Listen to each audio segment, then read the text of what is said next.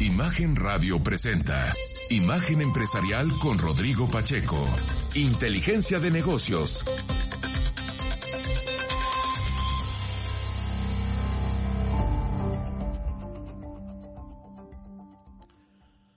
Me da mucho gusto darle la bienvenida a Imagen Empresarial en esta mañana de martes 8 de febrero.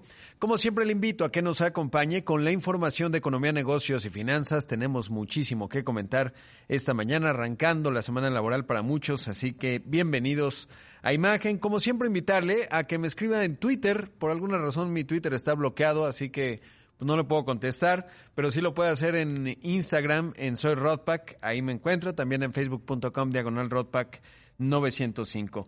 Quiero enviar un saludo esta mañana a Cancún, Quintana Roo, ya nos escuchan a través del 90.7 del FM, un abrazo a Estela, a Estela Trejo y a todo el equipo que ella encabeza allá en Imagen Cancún y comenzamos con el resumen del programa. Ahora, resumen empresarial.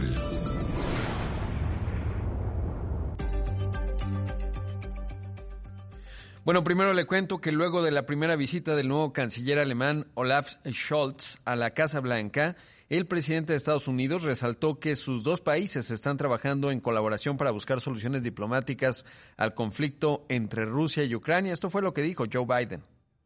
Germany and the United States, together with our allies and partners, are working closely together to pursue diplomatic resolutions of this situation. And diplomacy is the very best way forward for all sides, we both agree, including best for Russia, in our view. And we have made it very clear we're ready to continue talks in good faith with Russia. Germany has also been a leader in pushing de escalation of tensions and encouraging dialogue uh, through the Normandy format. But if Russia makes a choice to further invade Ukraine, we are jointly ready and all of NATO is ready. Bueno, pues eh, ahí escuchamos a Biden que dice que Alemania y Estados Unidos, junto con sus aliados y socios, están trabajando en estrecha colaboración para buscar soluciones diplomáticas a esta situación y ambos estamos de acuerdo en que la diplomacia es la mejor manera de avanzar para todas las partes, incluida la mejor para Rusia, en nuestra opinión. Y dice, lo hemos dejado claro, estamos listos para continuar las conversaciones de buena fe con Rusia. Alemania también ha sido líder en impulsar la reducción de las tensiones y alentar el diálogo a través del formato de Normandía. Pero si Rusia toma la decisión de invadir más uh, o invadir a Ucrania, más a Ucrania, estamos juntos y todos en la OTAN están listos. Sin embargo, Biden amenazó con que si Rusia invade Ucrania se pondrá fin al proyecto del gasoducto Nord Stream, que es, es un proyecto para crear un gasoducto con una capacidad de transportar 55 mil pies cúbicos de gas provenientes de Rusia a Alemania y que tendrá una extensión de 1.200 kilómetros que corren pues ya está una parte por el mar Báltico y llegarían a, a, Alemania Central, después conectarían con Europa Central. El Nord Stream 1 es otro gasoducto que va de Rusia a Alemania, construido en 2011 y que también tiene una extensión de 1.200 kilómetros y una capacidad eh, similar, y eso es lo que está ahí planteado. De hecho, dijo Estados Unidos que si no ellos lo terminarían, y bueno, pues eso es parte de lo que ayer se discutió. Por su parte, el canciller alemán eh, dijo que ambas naciones actuarán unidas, aunque no dijo de manera certera si el proyecto eh, Nord Stream 2 estaría cancelado si el ejército ruso hace algún movimiento. ¿Por qué?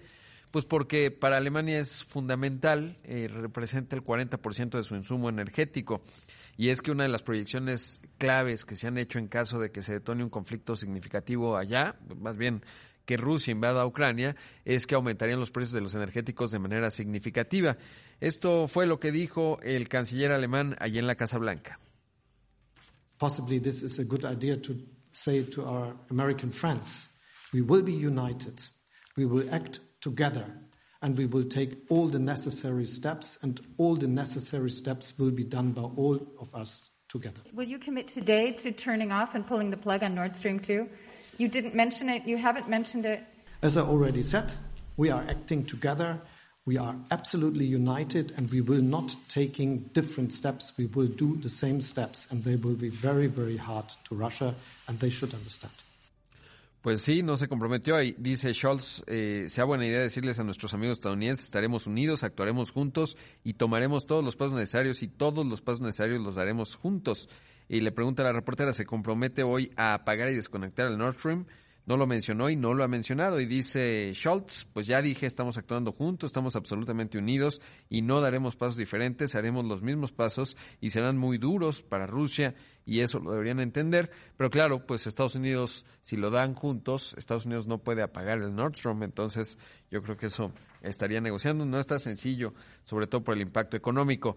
Luego el presidente de Francia, a lo mejor usted lo vio, eh, fue muy interesante porque pues estaba en una mesa larguísima, fue a Moscú a hablar con, con, Vladimir Putin para intentar pues lograr una salida del conflicto y esto fue lo que dijo Macron, el presidente francés. Donc moi la priorité, si je peux être très clair avec vous, c'est la stabilité de la situation sur le plan militaire à court terme. Qu'il n'y ait aucune provocation ou escalade. C'est le principal objet de ma visite, ici et demain à Kiev. Sur cette base, c'est que le dialogue qui a été noué avec l'ensemble des parties prenantes, OTAN, États-Unis d'Amérique, Européens, se poursuive pour bâtir au fond des solutions de court et de moyen terme. Avec quel objectif? La sécurité de tous. Ahí escuchamos a Macron diciendo que su prioridad, para ser muy claro con usted, eh, se lo decía Putin, es la estabilidad militar a corto plazo, que no haya provocaciones ni escaladas. Esta es la razón principal de mi visita y mañana en Kiev. Eh, con base en esto, me gustaría que continúe el diálogo que se creó con todas las partes involucradas, la OTAN, los Estados Unidos de América, los europeos, para que podamos construir soluciones a corto y largo plazo. ¿Con qué objetivo? La seguridad de todos. De acuerdo a fuentes de eh, la presidencia francesa, bueno, pues Rusia habría hecho un compromiso para no tomar ninguna acción militar que, eh, pues, eh, digamos, ponga entredicho el desescalar esta situación. Hoy se va a reunir eh, con el presidente ucraniano, Volo- eh, Zelensky, eh, se estará reuniendo Vladimir Putin y luego nuevamente con Rusia. Está haciendo, pues, hay una mediación. De hecho, uno de los conceptos que ha mencionado eh, eh, Macron es justamente la islandización de, mm, de... No, no es Islandia, ahora le digo exactamente, pero básicamente es eh, justamente pues eh, lo que se está observando, tratando de desescalar esta situación y en ese contexto, más bien es la eh, fin- eh, Finlandia, ubica Finlandia, bueno, pues ese país eh, se evitó el tener una invasión rusa en su momento, eh, pues comprometiéndose a tener una reunión, una, una mm, neutralidad a rajatabla. Y eso, bueno, pues es lo que ayer mencionó Macron para Ucrania. ¿Qué quiere decir eso? Pues que Ucrania no habría forma de que pertenezca en algún momento a la OTAN, pero claro, habría que tener compromisos rusos de que no invada ese país europeo. Por otro lado, le cuento que el Instituto Mexicano del Seguro Social reportó que en enero se crearon 142 mil puestos de trabajo en México. Esta cifra es la más alta para un mismo mes desde que se tiene registro. De esta manera, el total de empleados pues ya llega a 20 millones 762 mil. Un dato importante es que ninguna de las entidades de nuestro país tuvo datos negativos en la creación de puestos de trabajo. El, eh, la entidad que encabezó la recuperación fue Quintana Roo con un crecimiento de 22%, seguido de Tabasco que avanzó 21%. Tabasco no ha dejado de crecer a pesar eh, de desde el 2020 Tabasco registra cifras positivas aún en lo más agudo de la pandemia. Luego vino Baja California Sur. Lo cierto es que por sector económico resalta transportes y comunicaciones, hubo un incremento de 11% en los puestos de trabajo, mientras que la construcción avanzó 7.6%. Por otro lado, le cuento que eh, John Kerry, el enviado de Estados Unidos para el cambio climático, va a venir a México el miércoles, se va a reunir con el presidente Andrés Manuel López Obrador y otros funcionarios para hablar de la crisis climática y energías renovables. En un comunicado, el Departamento de Estado de la Unión Americana detalló que entre los temas a, a tratar destacan las oportunidades para fomentar la generación de energía renovable, crear un clima de inversión sólido, combatir la contaminación. Todo ello se da en el contexto, obviamente, de cómo ha subido la temperatura en función de la discusión de la reforma eléctrica o la contrarreforma eléctrica. En ese contexto, recordar que la semana pasada el embajador Ken Salazar pues hizo declaraciones en donde dijo el presidente de México tiene razón en revisar el marco legal de una reforma que se aprobó en 2013.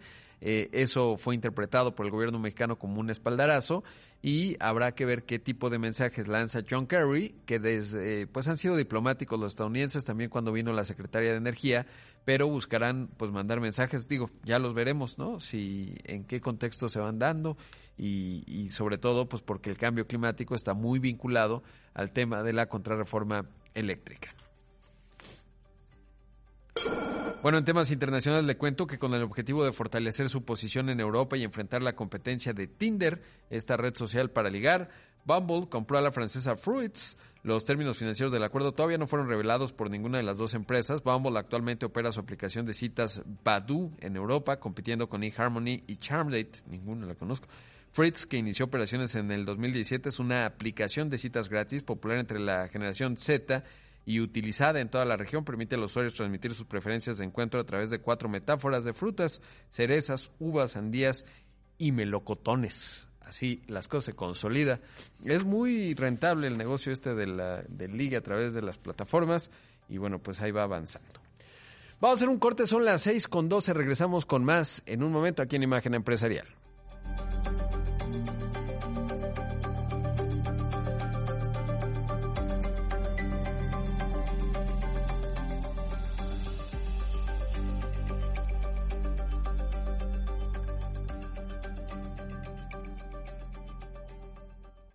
En un momento continuamos en Imagen Empresarial con Rodrigo Pacheco. Inteligencia de negocios.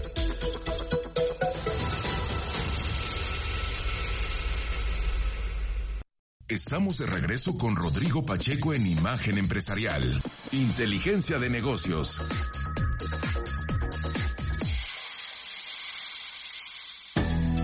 Las entidades financieras de nuestro país no tuvieron actividades por la conmemoración del 105 aniversario de la Constitución. Sin embargo, el tipo de cambio sí tuvo actividad en los mercados internacionales. El dólar interbancario cotizó en 20.59 pesos, un avance de 0.40% para la moneda nacional. La entrevista empresarial.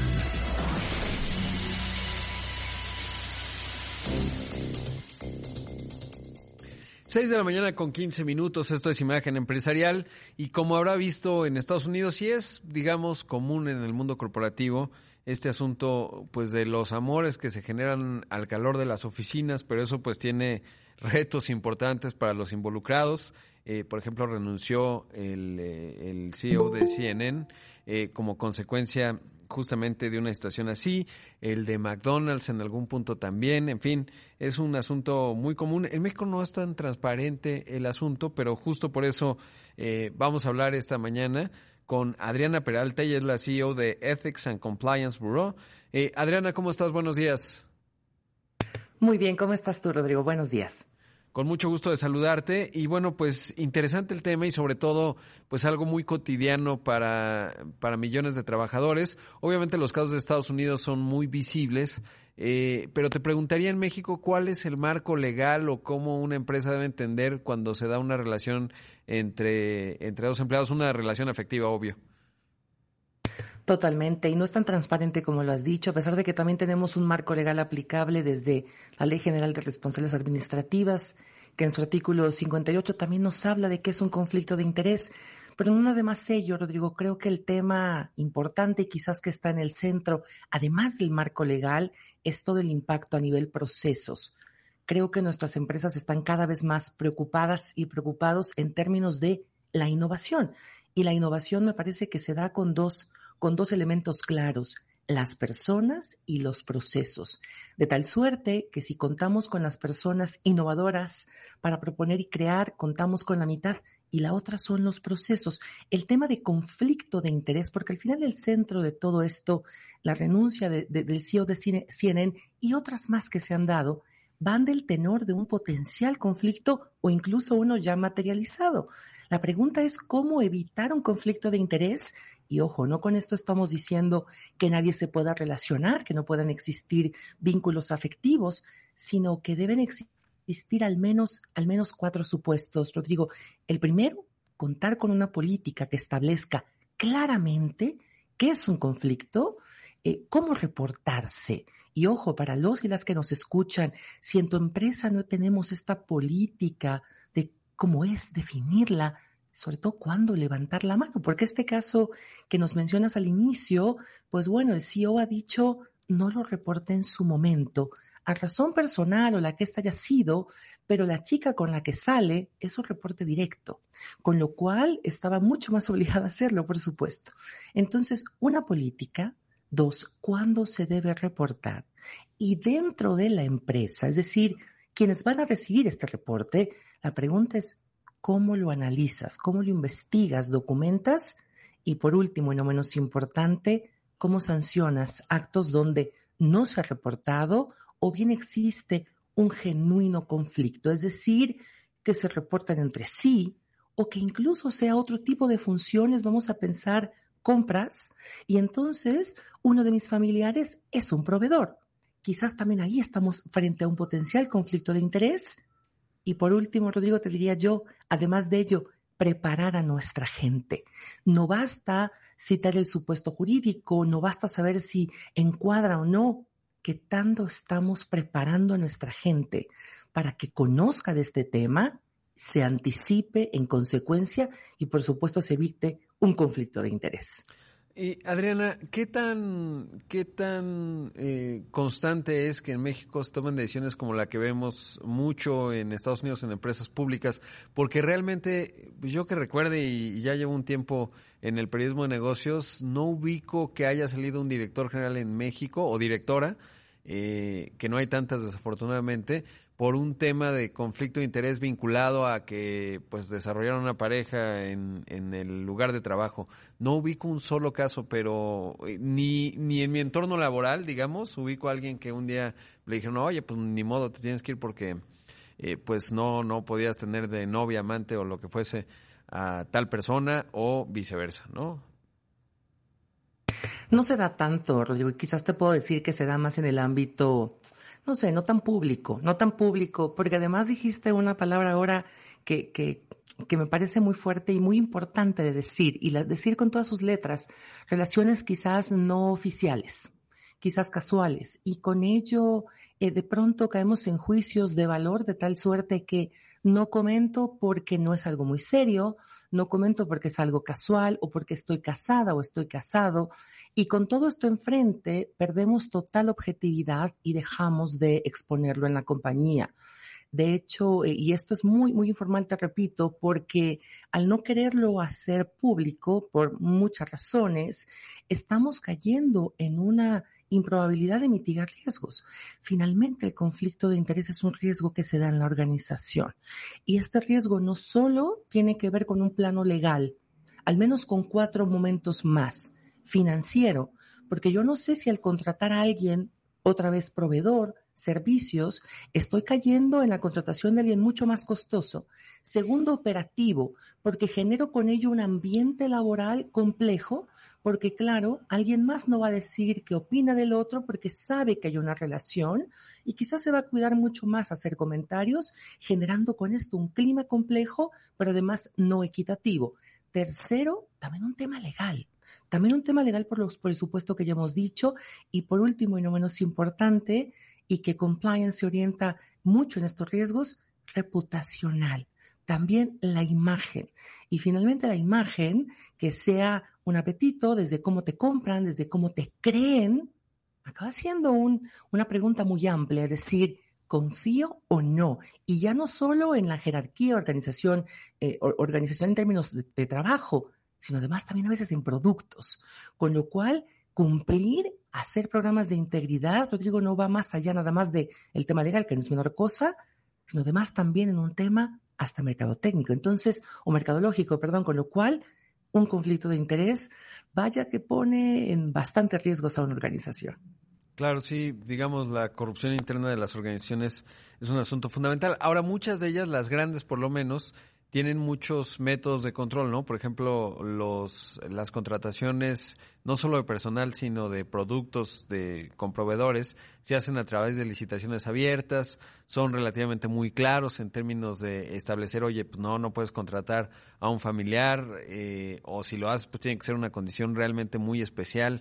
Eh, y en un contexto muy acotado. O sea, los mecanismos están allá afuera, pero justo el terreno escabroso de las eh, de las relaciones afectivas, pues es mucho más complicado por lo que mencionabas, ¿no? Eh, hay ahí eh, un riesgo reputacional, a veces ni siquiera es claro, pero sí hay temas que pueden ser un riesgo significativo cuando es asimétrico, ¿no? Es decir, cuando es la jefa con el subalterno o el jefe con la subalterna, porque entonces ahí entran otro tipo de situaciones que incluso pueden tener ahí sí un carácter legal, independientemente de los criterios internos de la compañía en términos de conflicto de interés. Total y absolutamente. Nos ponen incluso en este tipo de riesgos también legales, pero además insisto también en temas operativos. Así que creo que la recomendación bastante clara de entrada es otra vez identificar estos riesgos, ponerlos de frente. Nos ha costado mucho, Rodrigo, porque estamos hablando de clima laboral y hay procesos, hay políticas internas que si bien establece que debemos evitarlos, no siempre nos dice cómo hacerlo, cómo hacerlo, en qué momento. Otra vez, el caso con el que iniciamos la charla, bueno, es un tema que se eh, eh, se entiendo que, que, sale y se hace público derivado de una investigación interna, con lo cual no es que haya habido una voluntad manifiesta de quiero reportar esto, así que tiene mayor importancia el momento en que se reporta y cómo se investiga. Y ojo, aquí es importante decir esto, cuando alguien hace este reporte de estoy ante esta relación, eh, el área de recursos humanos, legal, el área de compliance, quien hace esta investigación debe dejar de lado este tema juicio moral para decir o está casado, está casada, este tipo de elementos para no caer en efectos de discriminación. Aquí estamos hablando de una relación que se da se entiende de forma, de forma eh, consciente y bajo dos adultos, ¿no? Se está entendiendo ese supuesto, con lo cual debemos dejar de lado estos juicios a priori, poner enfrente el tema de riesgos y cuidar esta parte que has dicho, líneas de reporte y no solo eso, también incluso en apariencia. En ocasiones tiene que ver también el cómo nos estamos manejando, proyectos específicos, momentos, incluso atención, ya sea incluso de un departamento jurídico o algo que tenga que ver con recursos humanos. Con lo cual, el conflicto de interés está más, más activo que nunca, pero sobre todo la necesidad de prevenir. Quizás es la palabra mágica para todo ello, Rodrigo. Claro, sí.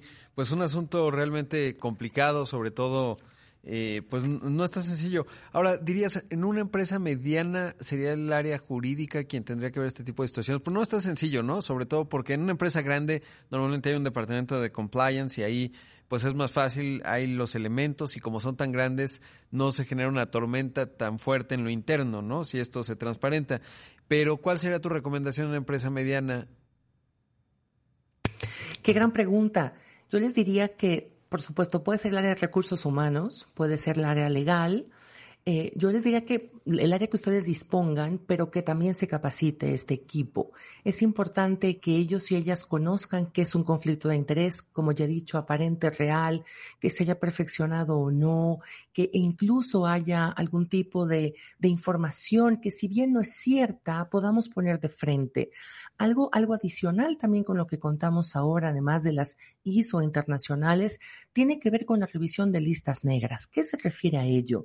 A que incluso tengamos que cuidar si contratamos y cómo contratamos a personas políticamente expuestas. Claro que con lo cual hay que entender que va más allá del romance. Por supuesto. Pues Adriana, te agradezco mucho la entrevista. Muchas gracias. Gracias a ti. Muy linda. Gracias. Ahí escuchamos a Adriana Peralta, la CEO de Ethics and Compliance Bureau. Vamos a hacer un corte, regresamos con más aquí en Imagen Empresarial.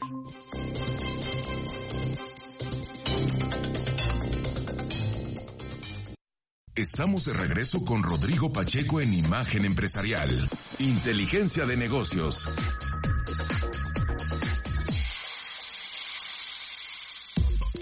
A Tesla se le siguen sumando los problemas con las autoridades de los Estados Unidos. La compañía dio a conocer que recibió un citatorio por parte de la Securities and Exchange Commission para hablar sobre un acuerdo al que llegaron tanto la empresa como su fundador Elon Musk en el 2018 con el regulador. El arreglo libraba al empresario de tener que pasar tiempo en la cárcel si pagaba una multa y prometía no volver a hacer comentarios que pudieran afectar el precio de las acciones de su compañía en redes sociales. Sin embargo, a inicios de noviembre del año año pasado, Elon Musk publicó una encuesta pidiendo la opinión de sus seguidores sobre si debía vender un porcentaje de sus acciones en Tesla. El resultado fue que se desprendió del 10% de sus títulos en la compañía a un valor de 14 mil millones de dólares. A pesar de que esta acción no afectó de manera positiva al precio de la acción de la firma de autos de lujo, la SEC pidió desde el 16 de noviembre una reunión con el empresario. La entrevista empresarial.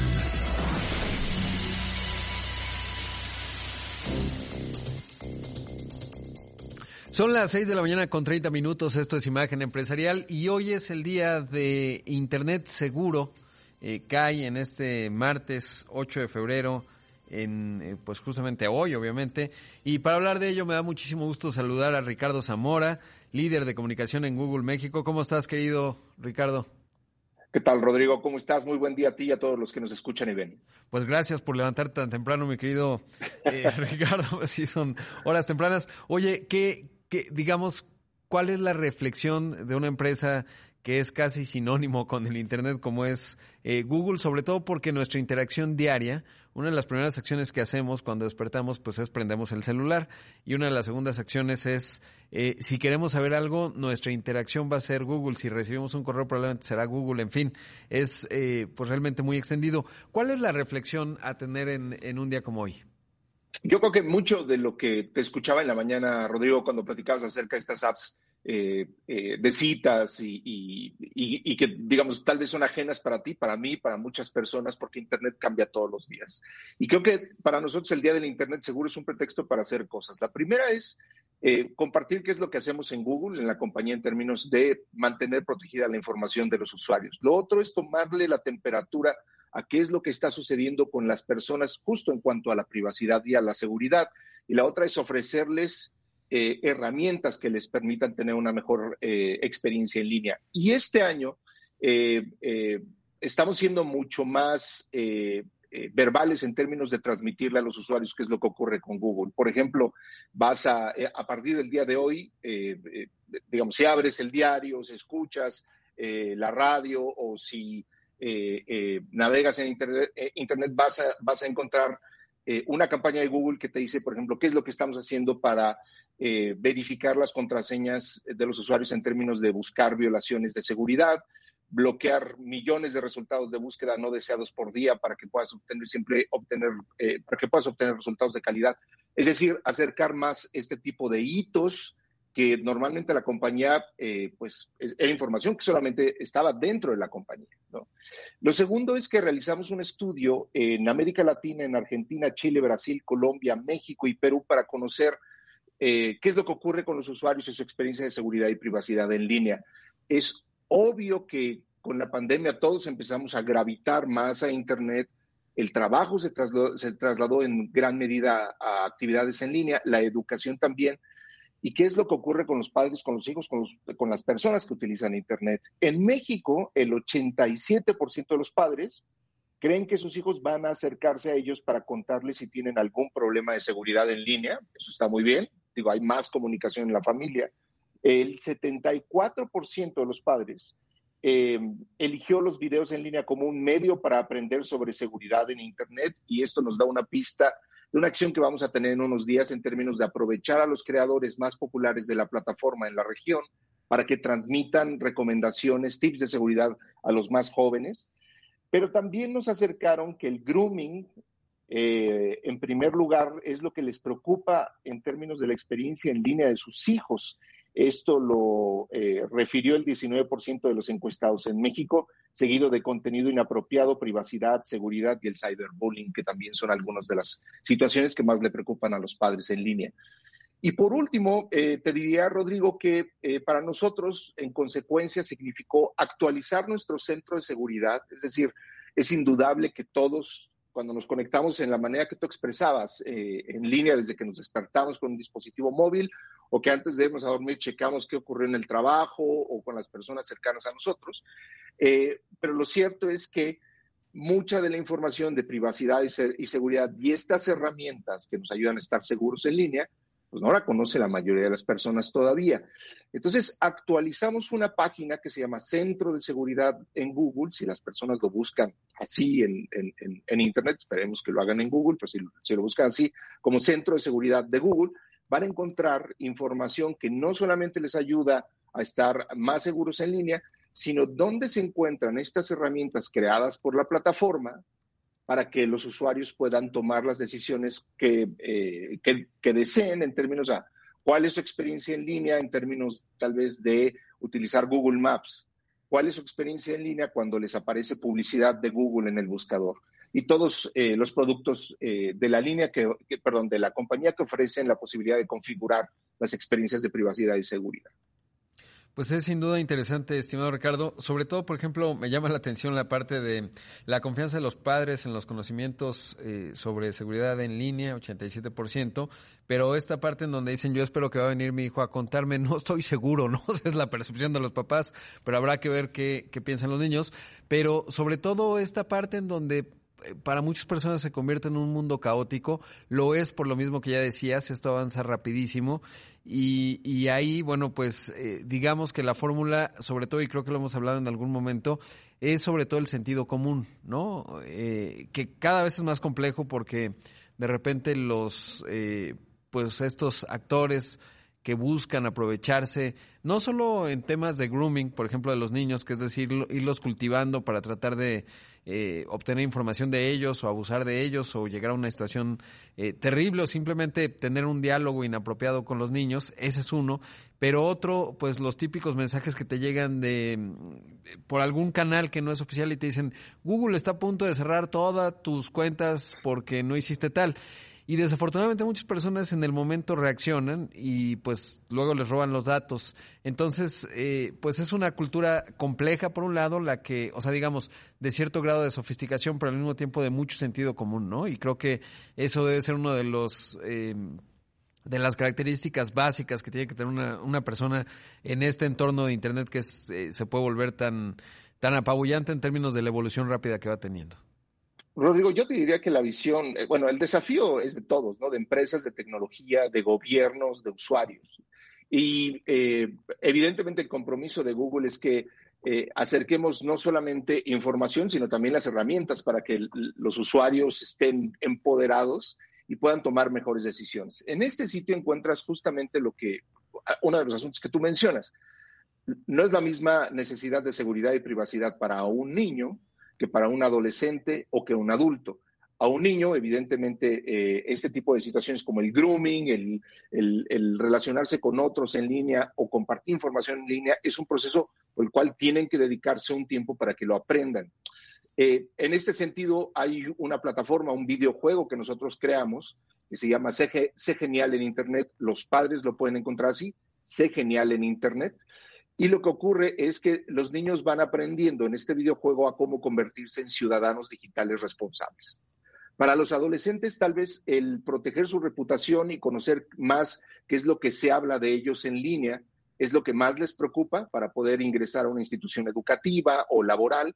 Y entonces existen otras herramientas y otro tipo de recomendaciones. Y para los adultos, el robo de datos y la protección de la identidad digital es clave y es también donde nosotros les acercamos herramientas para que puedan distinguir cuándo una comunicación eh, es real o apócrifa.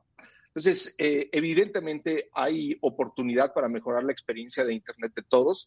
La recomendación o la visión desde la compañía es siempre empoderar a los usuarios para que tomen las decisiones con respecto a la información que ellos comparten en Internet o que eh, comparten en Google, que tienen la confianza en la compañía para decir, bueno, voy a tener una cuenta para manejar mi correo electrónico, para manejar mi agenda o para eh, desplazarme de un lugar a otro como es Google Maps. Bueno, que tengan también la seguridad de que la compañía ofrece información de cuáles son los datos que interactúan con estas aplicaciones, cuál es el tratamiento de los mismos y que ellos decidan si quieren compartir o no esa información con la compañía.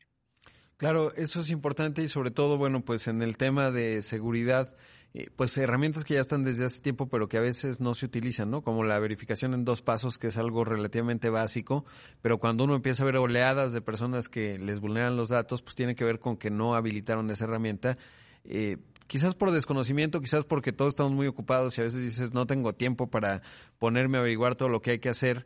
Eh, en términos de tratar de tener mayor seguridad eh, en el entorno de Internet, sobre todo porque se ha convertido en todo, ¿no? Y justo, pues un asunto muy común, hay compañías que han logrado evaluaciones ya interesantes de miles de millones de dólares para la gestión de passwords, por un lado, ¿no? Entonces, porque cada vez en el mundo digital tenemos que interactuar con un montón de soluciones, cuentas de banco, eh, la aplicación de correo, en fin, cualquier cantidad de cosas. Eh, y pues eso requiere mucha sofisticación a la hora de manejar los passwords, mecanismos para que cada quien lo pueda hacer de manera distinta, pero sobre todo utilizar herramientas.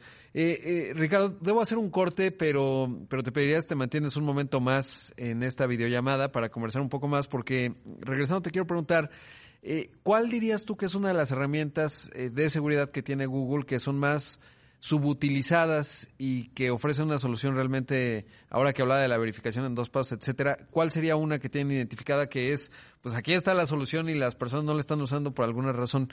Pero al corte te pediría que nos cuentes. Estoy conversando esta mañana con Ricardo Zamora, líder de comunicación en Google México. Regresamos en un momento aquí en Imagen Empresarial.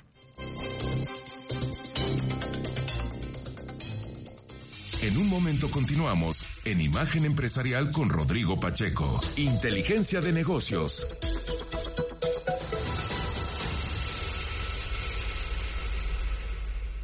Estamos de regreso con Rodrigo Pacheco en Imagen Empresarial. Inteligencia de negocios.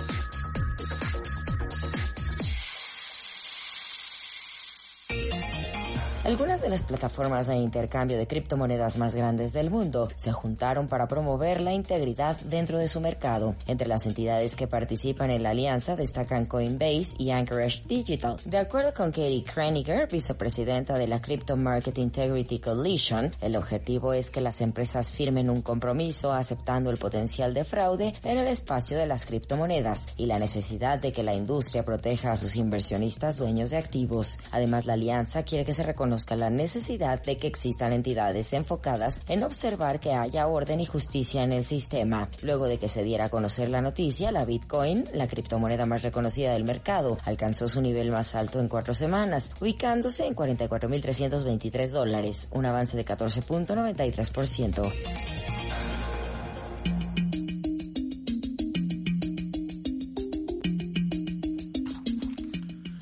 Son las 6 de la mañana con 44 minutos. Esto es Imagen Empresarial y estoy conversando esta mañana con Ricardo Zamora, líder de comunicación en Google México. Y, Rick te preguntaba eh, cuál es una de las herramientas que tiene identificada Google que no se utiliza tanto como se debería.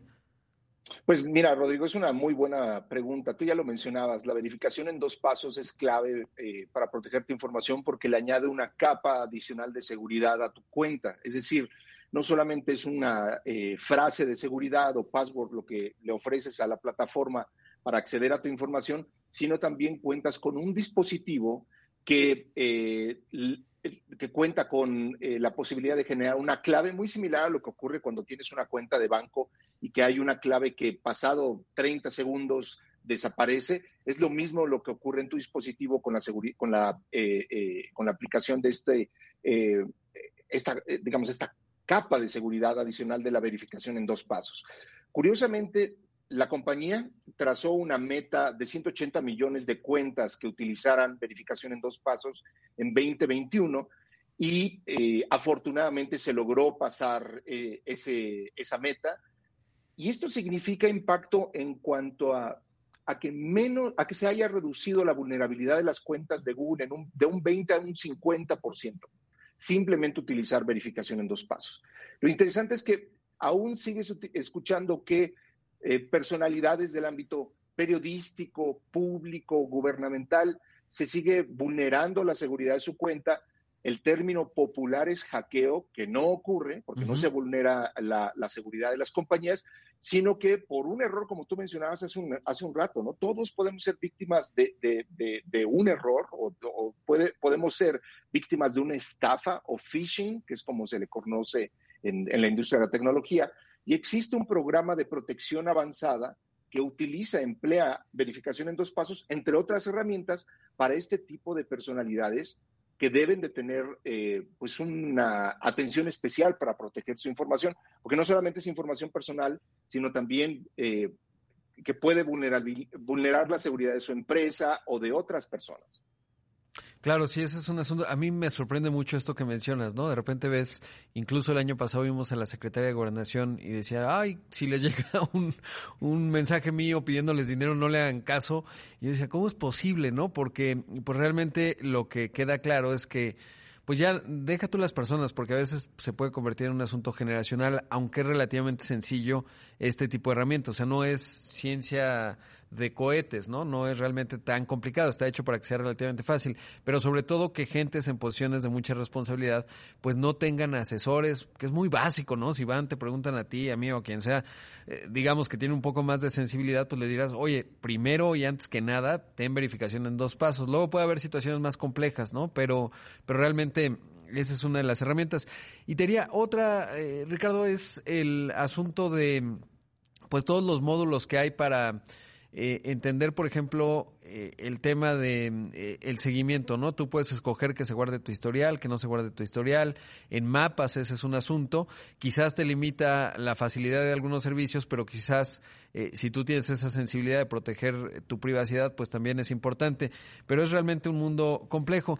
Y de ahí voy al tema de la, de la publicidad. ¿Cómo está esa parte en términos de las famosas cookies? Una serie de regulaciones. Yo creo que todos los que entramos a Internet diariamente, pues te aparece, ¿quieres manejar tus cookies? La verdad yo no sé, y no te lo voy a preguntar porque no es el papel en este momento, pero qué tan exitoso ha sido, no es ese tipo de medidas que ha impuesto Europa y que aplican a todo el mundo. Pero sí lo que te quiero preguntar es, que, ¿cómo ¿Cómo está eh, Google en términos de estas bits de información, las famosas cookies? ¿Cómo se guardan y cuál es la política ahí? Bueno, es, un, es un tema interesante y que responde a lo que ya platicábamos, a que Internet va avanzando en el tiempo y se van transformando las experiencias. Entonces, algo que tal vez funcionaba perfectamente para una época, hoy no es el caso. Y mucho también ocurre a la gran cantidad de personas que están migrando a Internet para tener actividades, ya sea de información o de entretenimiento, pero también de trabajo y, de, y, otras más. ¿no? Entonces, lo que te diría es que esa experiencia ha ido cambiando en el tiempo y los usuarios se, hecho, se han hecho más conscientes de la responsabilidad que tenemos las, eh, las compañías para gestionar la información que ellos nos ofrecen. Entonces, esa es una tormenta perfecta para que Google eh, en este momento le proponga a la industria publicitaria una nueva apuesta que le, que le ofrece más privacidad a los usuarios, que se comparte menos información y que esta información también tiene una caducidad en el tiempo. Eh, lo presentamos hace unos días, se llama Topics. Como toda propuesta tecnológica depende de la adopción. Y entonces, como imaginas, en las próximas semanas lo que trataremos de hacer es tener estas conversaciones con las agencias de publicidad, con las marcas, con todos los anunciantes, para acercarles que podrían es una propuesta exitosa para posicionar los mensajes en línea, pero que eh, al tiempo respeta aún más la privacidad de los usuarios. Claro, sí que es un tema fundamental. Y eso me lleva a otra dimensión de la seguridad que también tiene que ver con eh, pues las aplicaciones, ¿no? Porque de repente parece fácil bajar una aplicación, pero hay que revisar y eso en el ecosistema operativo de Android, que pertenece a, a Google y a Alphabet, eh, eh, pues finalmente hay que verificar, ¿no? ¿Qué tenemos, dónde lo tenemos y qué está sabiendo de nosotros? Y si la tienes que usar, porque hay veces que estás en una situación, ahora los pasaportes, COVID y tal, y entonces te piden acceso básicamente hasta no guardar tu acta de nacimiento en el teléfono porque si no van a tener acceso a ella de repente, pero lo cierto es que eh, pues si la tienes que utilizar, saber qué estás utilizando. Y hay manera, por ejemplo, en el teléfono, que ahí se gestiona mucha parte de la seguridad, pues justamente entender quién está viendo qué, ¿no? Porque ese es otra, otro de los riesgos. Ahí sí de más sofisticación, en los cuales a veces aplicaciones muy específicas pueden saber tu geolocalización de manera muy específica y ya no necesitan Pegasus o, situaciones muy sofisticadas. Tú mismo les puedes dar permiso y no lo sabes necesariamente y ahí sí que ya se requiere más complejidad. Pero bueno, muchas reflexiones en este día del Internet eh, seguro o de la Internet segura. Eh, y pues eh, simplemente las reflexiones ahí están y ya de entrada lo único es saquen la verificación en dos pasos que eso les va a ayudar muchísimo, les va a ayudar a resolver muchísimos problemas, eh, comenzando por ahí, ¿no? Yo creo que sería un buen punto, un llamado a la acción de algo muy concreto que pueden hacer en cinco minutos y con eso se van a ahorrar muchos dolores de cabeza. Sí, siempre aunado a eso, Rodrigo, te diría validar URLs o enlaces sospechosos, tener cuidado con las estafas, estafas por correo electrónico o solicitudes de información personal y revisar siempre el origen de cualquier archivo, como tú dices, antes de descargarlo, ya sea aplicación o un documento. Por supuesto, pues Rick, te mando un gran abrazo, un gusto como siempre platicar contigo. Muchísimas gracias, Rodrigo, a ti y a todos los que nos escuchan ya. Y pues sí, feliz día del Internet seguro. Sí, hay que tener. Eh, ahora, que no tiene que ver tanto con el Internet, pero de cara a los bancos, si le hablan y le digan, quiere aprobar esta compra, cuelgue, dice, ay, sí, este, ahorita veo, cuelgas y llamas directamente al banco, porque sí son muy sofisticados, ya le ponen musiquita, el tono con el que te hablan, etcétera, cuelgas y marcas al banco y resuelves tu problema. De entrada hay que tener cierto nivel de desconfianza, particularmente en temas bancarios, y repetir la verificación en dos pasos. Ricardo Zamora, te mando un gran abrazo, muchísimas gracias. Fuerte abrazo para allá. Ahí escuchamos a Ricardo Zamora, líder de comunicación en Google México, hablando del Día de la Internet Segura con todos estos datos que ya nos compartió y sobre todo pues con las herramientas que ahí están para evitar este tipo de situaciones y dolores de cabeza.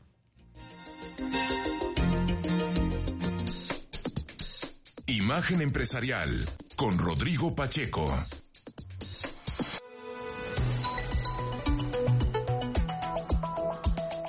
Mire, le recomiendo mucho el trabajo que publica hoy la sección Dinero del periódico Excelsior. Se, se titula Las riendas detrás de los unicornios y estos unicornios que son emprendimientos que logran valuaciones superiores a los mil millones de dólares eh, y cómo se ha incrementado de manera importante la inversión en startups mexicanas en los últimos tres años, ya que pues buscan eh, inversionistas en grandes mercados. Como sabe, han surgido muchos unicornios en México. Hay muchos fondos de capital de riesgo. Uno de los claves, sin duda, tiene que ver con SoftBank, que fue el que pues eh, digamos que aceleró mucho el ecosistema y esto en parte es lo que permite eh, que haya muchos unicornios. Un buen trabajo que hoy se publica en la sección dinero del Excelsior. En otros temas le cuento que reportó resultados Hasbro, que es la segunda compañía de juguetes más grande del mundo, registró ingresos de 6.420 millones de dólares el año pasado, un avance de 17% y un récord para la empresa. Todos los negocios de la firma tuvieron un desempeño positivo a lo largo del año. La joya de la corona es la división de Consumer Products, donde se ven reflejadas las ventas de juguetes que llegaron a 3.981 millones de dólares, un aumento de 9%. Hasbro resaltó el buen desempeño durante el cuarto trimestre de marcas como Star Wars y las figuras relacionadas con el estreno de la película Spider-Man, No Way Home, que le fue muy bien en la taquilla.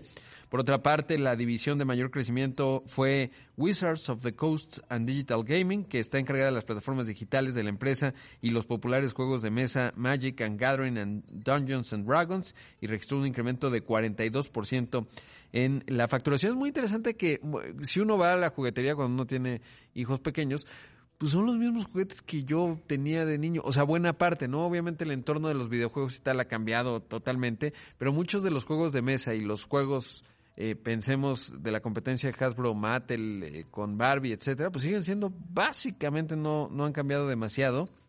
Eh, pero bueno, y habló justamente el CEO interino de la compañía, Richard Stoddart, destacó que lograron superar todos los problemas a los que se enfrentaron en 2021, porque obviamente les afectó también los asuntos de cadena de suministro. Esto fue lo que dijo. Throughout the year, and especially in the fourth quarter, we successfully navigated supply chain challenges across the business. Delivering another record year for Wizards of the Coast, growing consumer products revenue for the year and fourth quarter, and achieving robust content deliveries above 2019 levels in our entertainment business. Bueno, pues ahí dice que a lo largo y especialmente en el cuarto trimestre superaron con éxito los desafíos de los problemas de cadenas de suministro en todo el negocio, brindando otro año récord para Wizards of the Coast, aumentando los ingresos de productos de consumo para el año y el cuarto trimestre y logrando entregas de contenidos sólidas por encima de los niveles de 2019 en su negocio de entretenimiento, así que ya están en niveles prepandemia. Por cierto, presentaron a Chris Cox, el nuevo CEO de Hasbro, y bueno, pues ahí simplemente dijo que estaba muy complacido de llegar a la empresa. Por otro lado, le cuento que una de las historias que también se está desarrollando con mucha fuerza en Estados Unidos es Peloton, esta compañía. Si usted es de los que está haciendo ejercicio, como siempre le digo todas las mañanas, ya va ganando la mañana sin duda. Allá en Estados Unidos, en el contexto de la pandemia, se puso muy de moda esta compañía que tiene bicicletas fijas, eh, caminadoras, unos espejos ahí para hacer eh, transmisiones, eh, digamos, se hace, uno se conecta en línea, hay clases, digamos, en línea, hay dinámicas de competencia, etcétera, está interesante. ayer un, un, buen amigo no, me decía que la suscripción vale 39 dólares, lo comentaba con Paco Sea, y se empezó a mencionar que tanto Amazon como Nike estaba interesado en comprar a la empresa. Bueno, pues hoy se va a conocer esta mañana que John Foley, el que era el presidente ejecutivo de la compañía, pues dará un paso atrás, será sustituido por Barry McCarthy, que era el director financiero de Spotify, que también trae sus historias, y además anunciaron que recortarán 2.800 puestos de trabajo. Así que bueno, pues eh, es muy interesante el caso de negocios de Peloton porque pasó de la gloria en muy poco tiempo, en 2020, a una situación muy complicada en el 2021 y ahí se abre la posibilidad de que sea adquirida. Llegamos al final de una edición más de Imagen Empresarial. Le agradezco mucho que me haya acompañado. Como ya decía, los que ya están haciendo ejercicio son unos ganadores. Van ganando el 2022. Los que están tomando café también un abrazo a todos, por supuesto. Eh, buenas tardes, buenas noches para los que nos escuchan después. Nos encuentran en cualquiera de las plataformas y ponen imagen empresarial. Ahí encuentran el programa. Quédese con Pascal Beltrán del Río que tiene mucha y útil información. Soy Rodrigo Pacheco, lo veo en los distintos espacios de imagen radio, en imagen televisión. Buen inicio de semana para los que empiecen a integrarse laboralmente. Que tengan un excelente martes. Imagen Radio presentó Imagen Empresarial con Rodrigo Pacheco. Inteligencia de negocios.